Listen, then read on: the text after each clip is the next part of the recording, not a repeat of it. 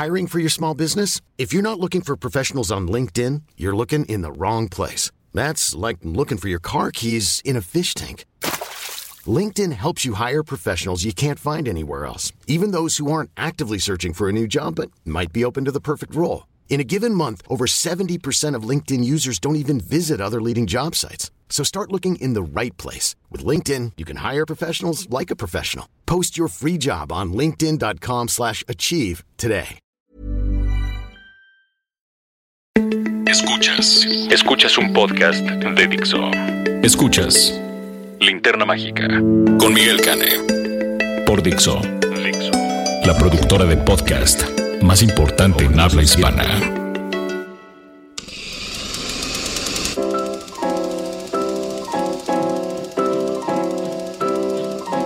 ¿Qué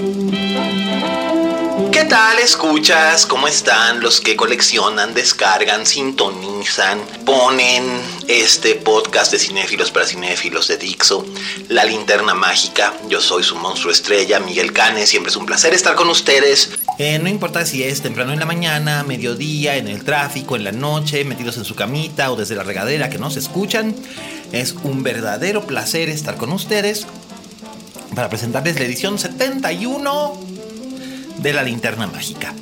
Este, pues nada, ya se nos está acabando el año. Este, está corriendo bastante rápido. Y pues vamos a tener hoy eh, nuestra reseña, nuestra recomendación doméstica y nuestro bonito clásico. Así que creo que será muy divertido. Creo que nos la vamos a pasar todos muy bien. Así es que, ¿qué les parece si comenzamos por el principio? La crítica de la semana.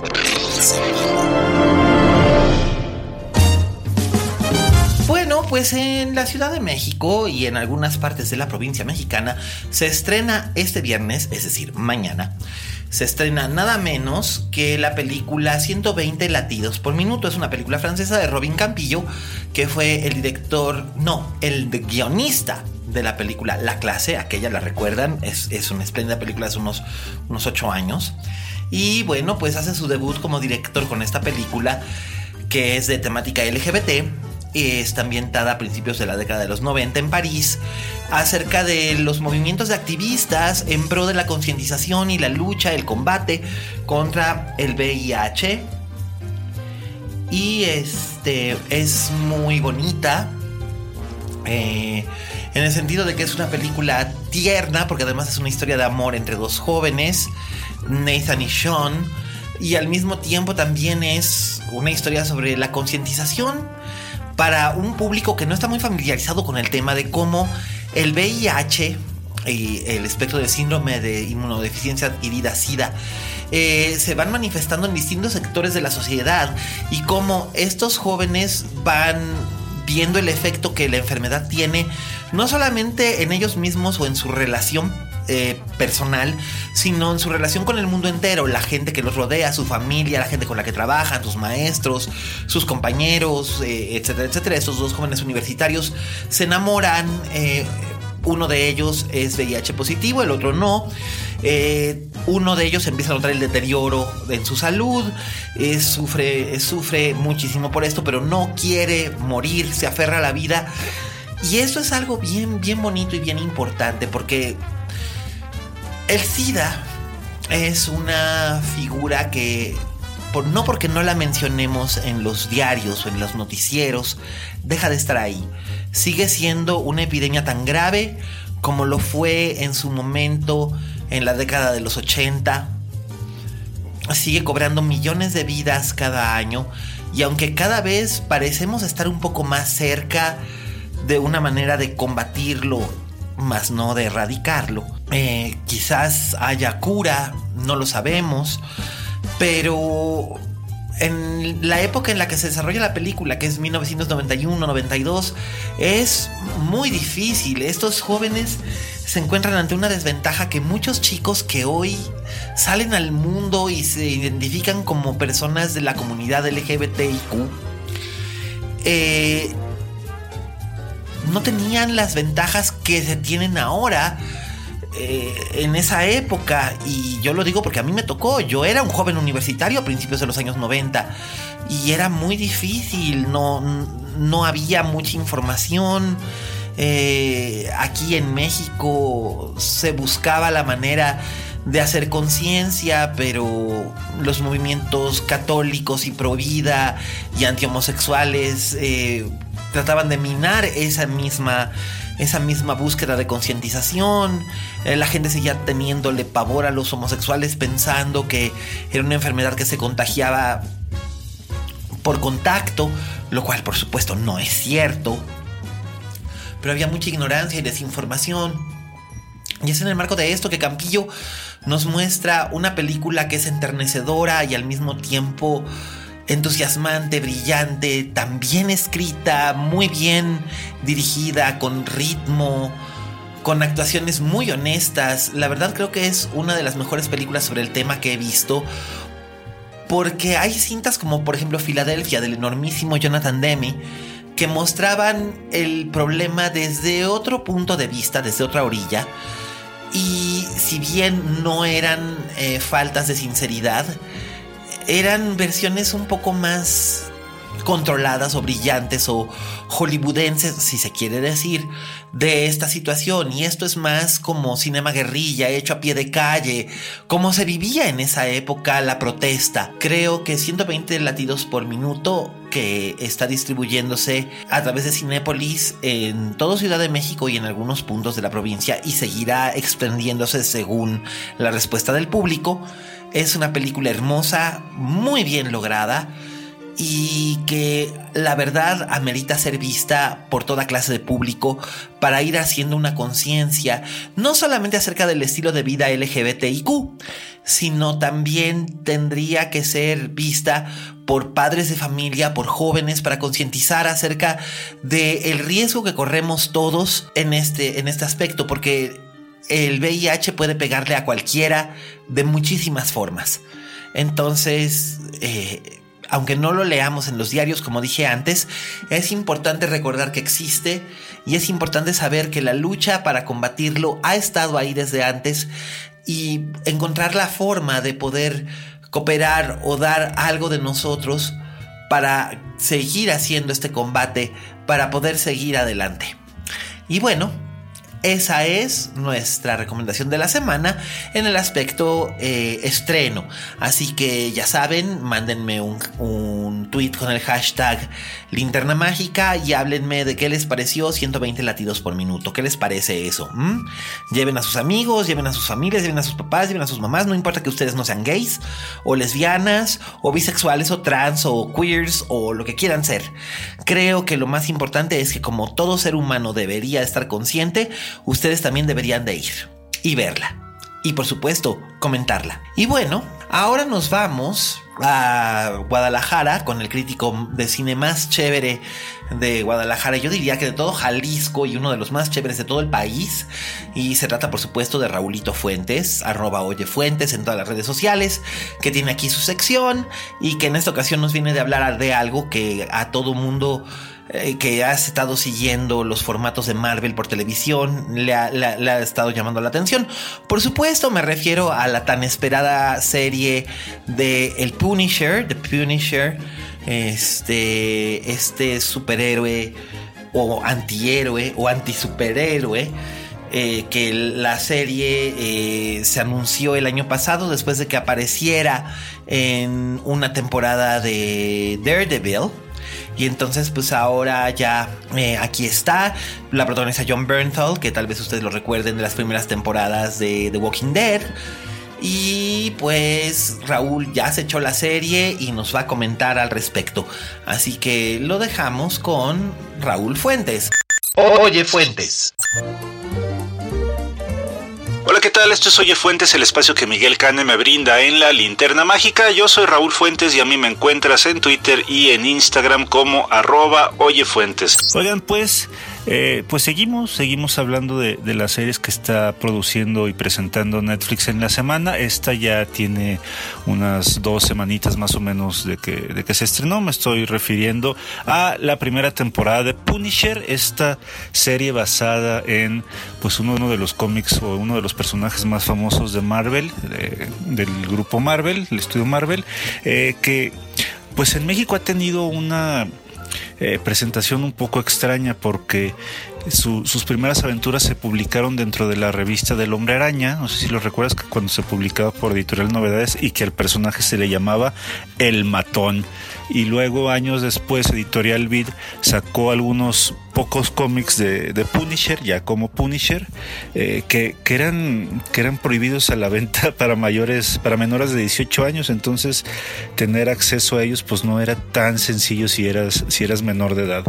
Lo cierto es que el personaje pues es uno de esos, de esos grandes personajes que, que, que nos gusta ver, pero que en la pantalla ha tenido muy mala suerte. Eh, antes de esta serie de televisión, eh, pues existen tres películas de Punisher y creo que ninguna de las tres ha corrido con, con demasiada suerte. La primera es de 1989 y, fue protagonizada por Dolph Lundgren. ¿Te acuerdas de Dolph Lundgren? Pues él era Apollo Creed en la, en la película de Rocky 4.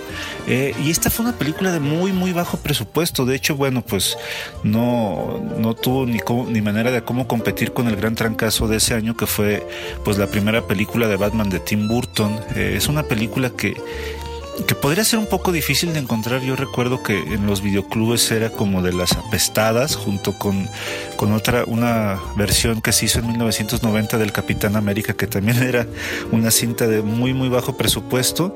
Y creo que la película pues nos presentaba la historia de, siempre. Bueno, si no conoces a, Punisher, pues es un.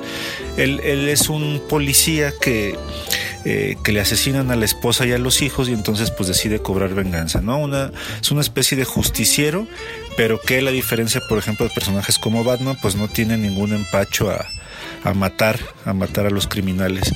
Y la película protagonizada por Dolph Lundgren nos cuenta esa historia. Años después, por ahí del 2004, se realizó otra versión protagonizada por Thomas Jane y John Travolta y la última del 2008 que, es, que fue protagonizada por Ray Stevenson y que pues también pasó un poco sin pena ni gloria. Lo cierto es que muchos fans eh, de Punisher pues como que no han estado como muy complacidos de, la manera en que se ha plasmado a este personaje que es pues muy complejo, muy interesante y eh, yo debo decirles que aunque no he terminado de ver la, serie completa de Netflix, voy, voy exactamente a la mitad, es una serie de tres episodios, así que ya, ya me eché seis y medio. Eh, me gusta muchísimo cómo está manejado este Punisher. También hay que recordar que eh, esta nueva versión de Punisher, que es protagonizada por John Bernthal, eh, él ya tuvo su primera aparición en la segunda temporada de Daredevil, que ya saben, pues son estas series de Marvel que están en Netflix, que son Daredevil, que son Jessica Jones, Iron Fist y eh, Luke Cage, y que además, pues bueno, ya tuvieron en agosto su presentación como equipo, como los Defenders. Bueno, pues esta serie, pues tiene nuevamente a John Bernthal como, como el protagonista. Y me gusta muchísimo el matiz que tiene, es un matiz mucho más humano. Digo, la historia sigue siendo la misma, a él le asesinan a su familia, pero yo no sé si les pasa que cuando han visto estas películas de Punisher o incluso leído los cómics, pues es como este tipo muy gruñón, muy enojado con la vida, como muy unidimensional y que en la serie no, la serie eh, se permite momentos pues para reír, para, para bromear incluso, eh, lo, lo, hace ver más humano, más emocional, él tiene una, por ahí una conexión importante con uno de los personajes de Daredevil que es Karen Page, eh, es su amiga, incluso hasta la, abraza y le da, le da un beso en la mejilla a manera de, este, pues de afecto. Y, eso me parece que es como de las cosas más, más valiosas que ha logrado la serie. Algunos podrán decir que obviamente pues se sale un poco del personaje, pero a mí me parece que un personaje como Punisher, que es pues sí, también como de una sola pieza, trasladarlo o hacer una traducción a la pantalla, ya sea la chica o la grande, pues requiere este, tener que quitar algunas cosas en pos de darle, darle más profundidad a otras. Eh, la historia, pues básicamente, pues es, es como más compleja. Eso, eso también me, llama mucho la atención porque no es una, no es una serie de televisión que tú esperes, en la que esperes muchísimas escenas de acción, muchos golpes, muchos asesinatos, claro que los hay, pero digamos que la historia se va contando poco a poco con, con Punisher y con los personajes que tiene secundarios. A algunos a lo mejor les parecerá que la serie va muy, muy lenta eh, que no está pasando nada, que es de repente como muy sombría. A mí la verdad es que sí me gusta todo ese tipo de cosas. Yo creo que para que una buena serie amarre bien, pues necesita tomarse su tiempo para desarrollar a sus personajes, para desarrollar a las situaciones y para entender más la psicología pues de Frank Castle, del Punisher, para entender por qué hace las cosas que hace. Eh, si tú ya terminaste de verla, si tú la estás viendo, pues me gustaría saber qué opinas, eh, si te parece que es una de las buenas opciones de series que hay este año, a mí me parece que lo es, me parece que de veras eh, la serie es sorprendentemente, pues está bien escrita, tiene, tiene música que va muy de acuerdo con, con la psicología del personaje y me parece que la interpretación de John Berthal, al que a lo mejor ya se está eh, encasillando en personajes duros, me parece que su Punisher, pues creo que es el mejor que ha sido llevado, llevado, digamos, pues no al cine, pues, pero a la pantalla, pero me parece que sí es lo mejor que se ha hecho en cuanto a este personaje. Entonces, pues sí, me gustaría platicar contigo de qué te parece, qué te parece esta primera temporada. Eh, ¿Esperarías la segunda? con, agrado o, es un personaje que ni siquiera te interesa. Te recuerdo, yo estoy en Twitter y en Instagram como arroba oyefuentes. Te agradezco muchísimo tu atención y nos escuchamos la próxima semana. Hasta luego. Escuchas. Escuchas. Linterna Mágica. Fixo. Gracias, Raulito. Bueno, pues ahí está su opinión acerca de esta serie. Este, ya saben, háganle llegar sus comentarios con el hashtag Linterna Mágica a arroba oyefuentes en Twitter. También es arroba oyefuentes en Instagram. Y pues la verdad es que lo que dice Raulito para mí es neta de ley. Y ahora, ¿qué les parece si les hablo de nuestra recomendación doméstica? Porque además es bastante especial, ya que se trata también de un estreno. Recomendaciones domésticas.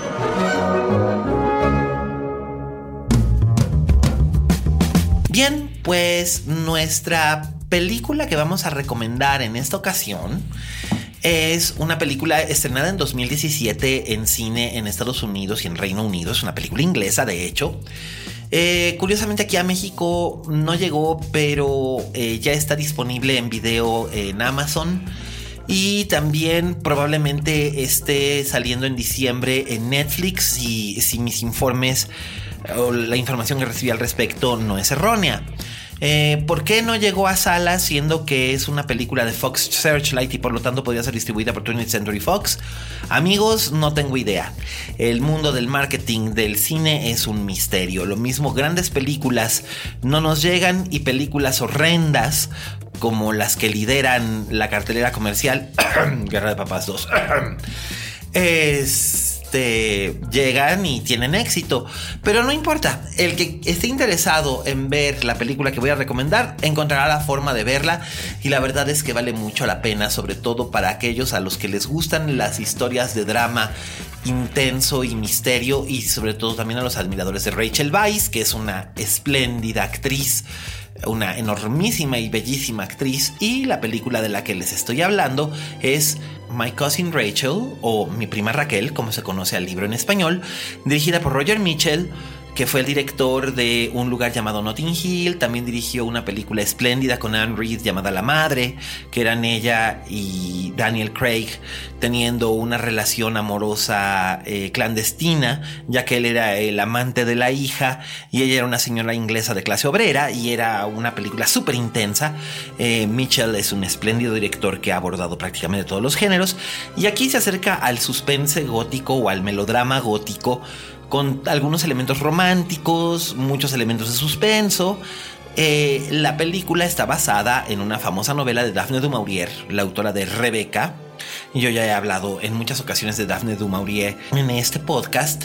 Y bueno, ahora esta nueva versión de My Cousin Rachel, ya había habido una hace 65 años con Olivia de Havilland y Richard Burton, llega eh, protagonizada por Rachel Weisz, que ustedes la recuerdan, por El jardinero fiel o Tal vez la recuerden por Detrás de las Paredes o La Fuente de la Vida o definitivamente tal vez.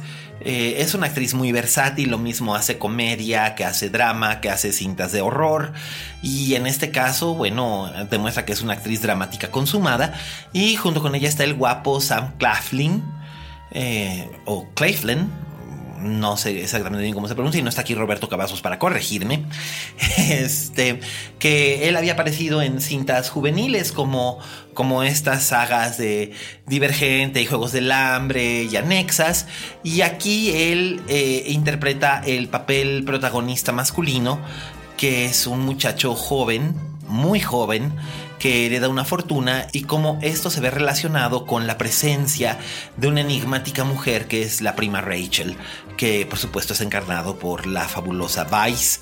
Eh, la película eh, obviamente toma los elementos más eh, contundentes de la novela y es una adaptación bastante fiel, hecha por el mismo Mitchell, que toma escenas completas y reproduce esquemas de color, eh, esquemas de diseño, diálogos verbatim para irnos contando esta bellísima historia.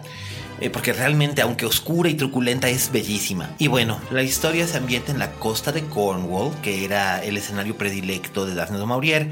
Ahí ella eh, situó las que fueron sus mejores eh, novelas, como Rebeca, como La caleta del francés, Jamaicaín, y en este caso, pues, esta novela que es una de, definitivamente de sus mejores obras. Y en ella los protagonistas pues son Claflin o Claflin y Vice. Eh, Claflin interpreta a un joven que es eh, heredero de una, de una fortuna. Él se llama Philip Ashley.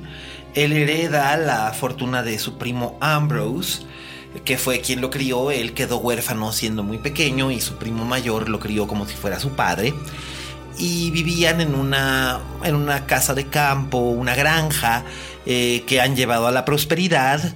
Eh, pero el primo enferma y viaja a Florencia, donde conoce a una prima de ambos, eh, por, relacionada por sangre de un modo muy, muy lejano y se casa con ella. Esta misteriosa Rachel, al principio en sus cartas, Ambrose la describe como la mujer perfecta y maravillosa. Sin embargo, después las cartas empiezan a cambiar y se van volviendo cada vez más paranoicas en tono. Y Philip empieza a sospechar de la prima. Finalmente recibe un mensaje alarmante de su primo pidiéndole que acuda en su auxilio y cuando él llega a Florencia, Ambrose ha fallecido. Es a partir de este momento cuando Philip empieza a sospechar que la responsable de la muerte de su primo no es otra que la viuda, Rachel.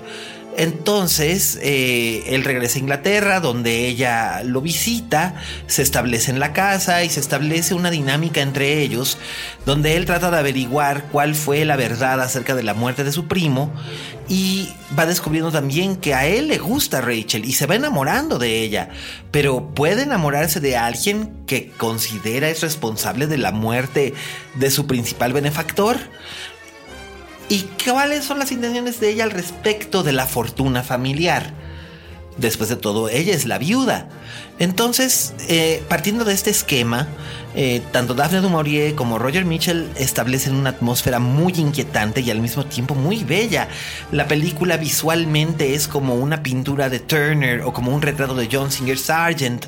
Ese manejo de luz y sombras y de color o ausencia de, porque básicamente vemos a Rachel Weisz casi siempre vestida de luto y sin embargo hay elementos en torno a ella que la hacen profundamente sensual y atractiva.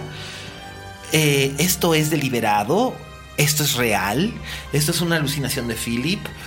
Las ambigüedades que juegan en la novela también juegan en la película y el espectador se va dejando llevar y atrapar y la verdad es que es fascinante, el desenlace es sorpresivo y la película es sumamente satisfactoria.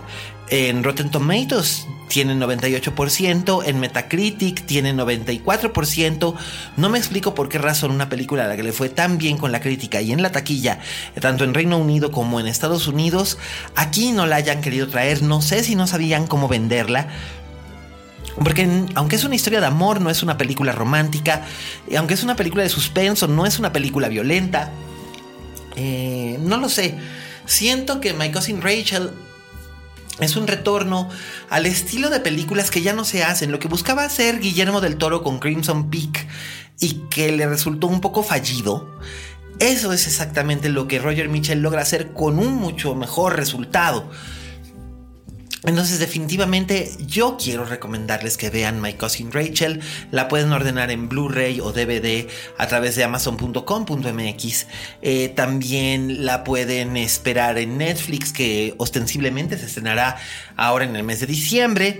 Eh, pero definitivamente lo que yo les puedo decir es que no deben de perdérsela porque además es un enormísimo trabajo de Rachel Weisz como actriz.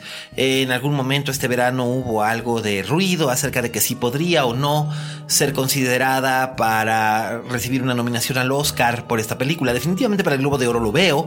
No sé si para el Oscar, yo esperaría que sí porque realmente hace un trabajo espléndido y formidable y es una actriz que se merece todos los reconocimientos del mundo y es más aún por este trabajo tan sosegado, tan medido, tan contenido y al mismo tiempo tan memorable. Así que bueno, pues esa es nuestra recomendación doméstica de la semana. El, clásico, de la, semana.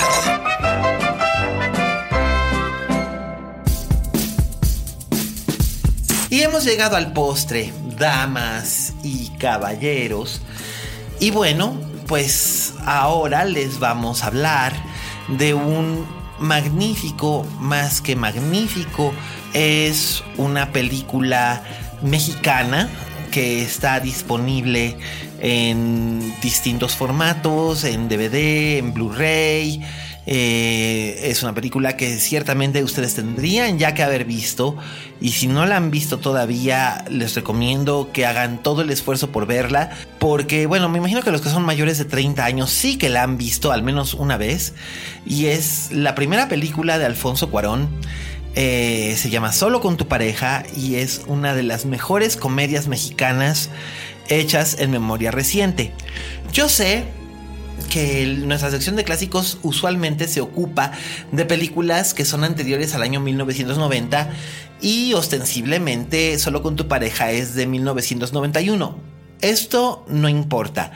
Eh, la película es bellísima, espléndida, divertida, picante y también llena de momentos memorables. Así que, siendo este mi podcast, yo decido que es un clásico que merece recordarse.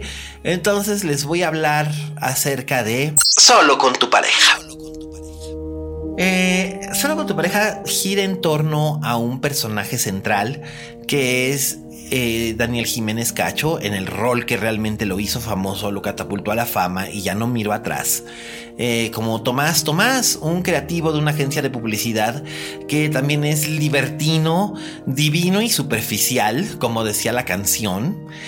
Eh, él tiene varias muchachas, le pone con todo lo que se mueva, pero este afán de ser un don Juan conquistador que revienta todas las bombas de chicle, como que no lo satisface, como que está esperando la llegada del verdadero amor y está convencido de que si llega el verdadero amor a su vida, él cambiará, como la zorra de el principito se dejará domesticar y aprenderá a vivir tranquilamente dedicado a una relación monógama. Eh, por supuesto, esto suena como algo altamente incomprensible, dado el marco del personaje como nos lo presentan Alfonso y Carlos Cuarón en su guion. Sin embargo, decidimos darle el beneficio de la duda y seguimos las aventuras de Tomás en su departamento en la colonia Roma y sobre Avenida Álvaro Obregón. Eh, Justo junto al departamento de él viven el doctor Mateo Mateos y Teresa de Teresa, la esposa del doctor, que son sus mejores amigos. Y el departamento en medio de ambos estaba en alquiler, pero finalmente se renta para una joven sobrecargo llamada Clarisa Negrete, que es interpretada por la bellísima y gloriosa Claudia Ramírez en el momento cúspide de su belleza. Y miren que aún hoy Casi tres décadas más tarde, Claudia sigue estando bellísima. Eh, bueno, pues Clarisa llega a vivir ahí, Ocasionalmente comparte el departamento con su novio, que es un piloto, y ella es una muchacha muy dulce y muy inocente.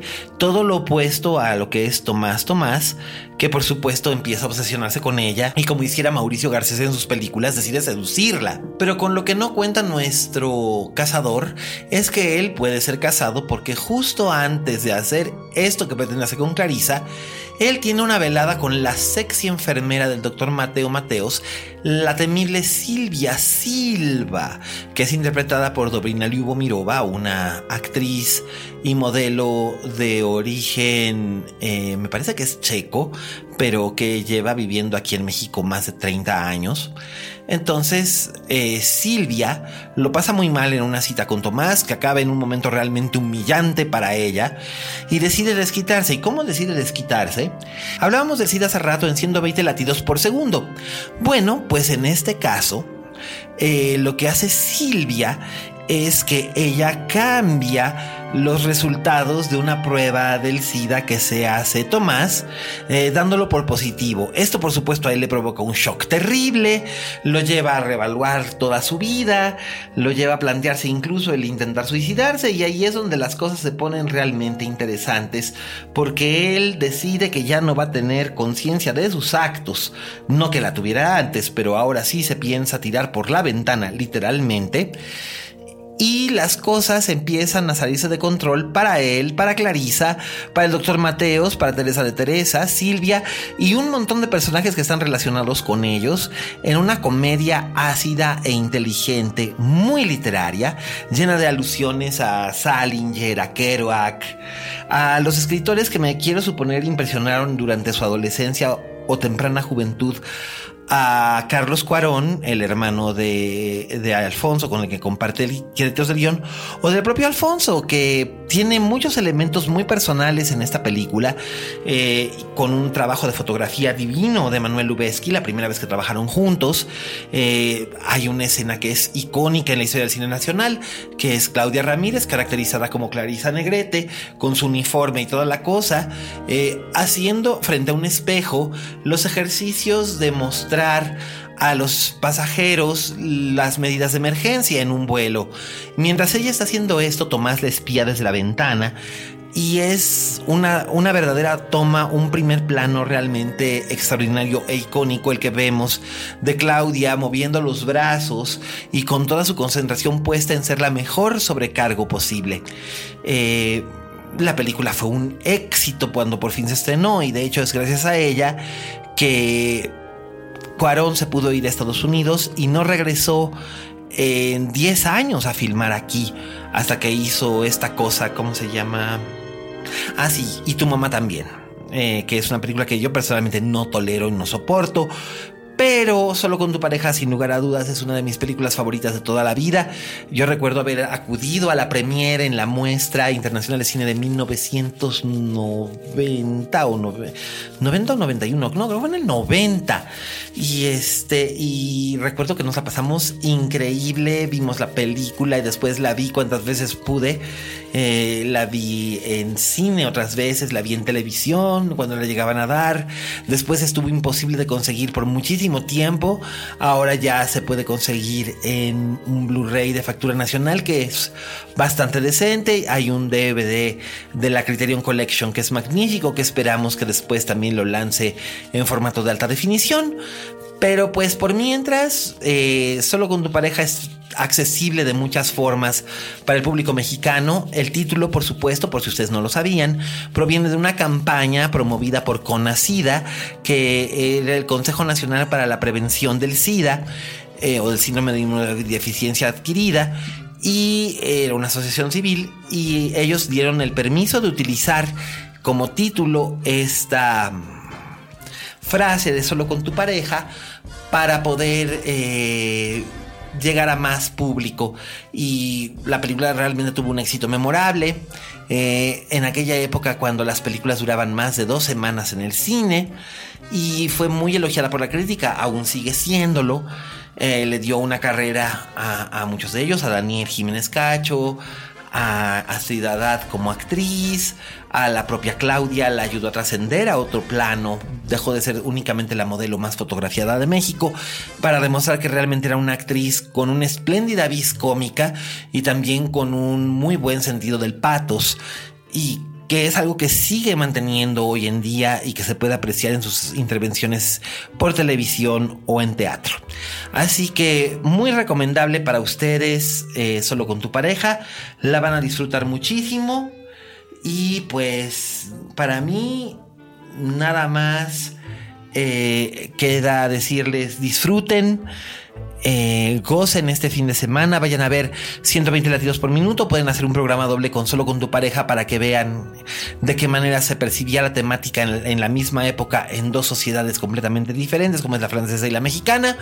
Y estén muy atentos sobre mi prima Raquel, my cousin Rachel, que definitivamente es una de mis mejores o una de las películas que más me gustó este año y definitivamente está mi lista del top 10 que ya la leeremos en el último linterna mágica de este año. Y bueno, no me queda mucho más por agregar. Les recuerdo, seguimos teniendo funciones hasta el 27 de diciembre de Almas Perdidas. Por favor, no dejen de, de venir a vernos si ustedes escuchan este podcast y me mandan un tweet con el hashtag este con el hashtag almas perdidas y el hashtag linterna mágica. Eh, yo me comunico con ustedes les hacemos un descuento en taquilla para que nos vengan a ver los miércoles a las ocho y media de la noche en el foro Lucerna. La verdad es que es una obra de terror angustioso que ustedes no se van a arrepentir de ver y bueno, pues muchísimas gracias a Vero que nos grabó, a Oscar que escribe nuestros textos, a Dani y a Fede, nuestro postproductor, a todos los que aquí en Dixo hacen que este podcast continúe. Han sido 71 semanas y siempre es un placer estar con ustedes. Eh, yo soy Miguel Cane, arroba alias Cane. Gracias a Raúl Fuentes, arroba Oye Fuentes. Y por favor, recuerden. Como dijo la Betty Davis, en este negocio, si no tienes fama de monstruo, no eres una estrella. Hasta la próxima. Hasta la próxima.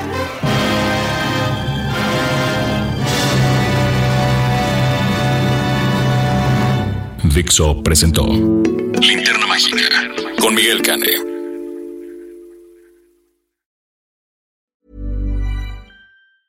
Ever catch yourself eating the same flavorless dinner three days in a row? Dreaming of something better? Well, HelloFresh is your guilt-free dream come true, baby. It's me, Kiki Palmer.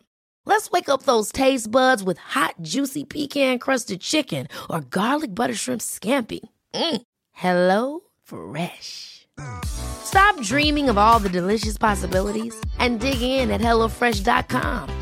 Let's get this dinner party started.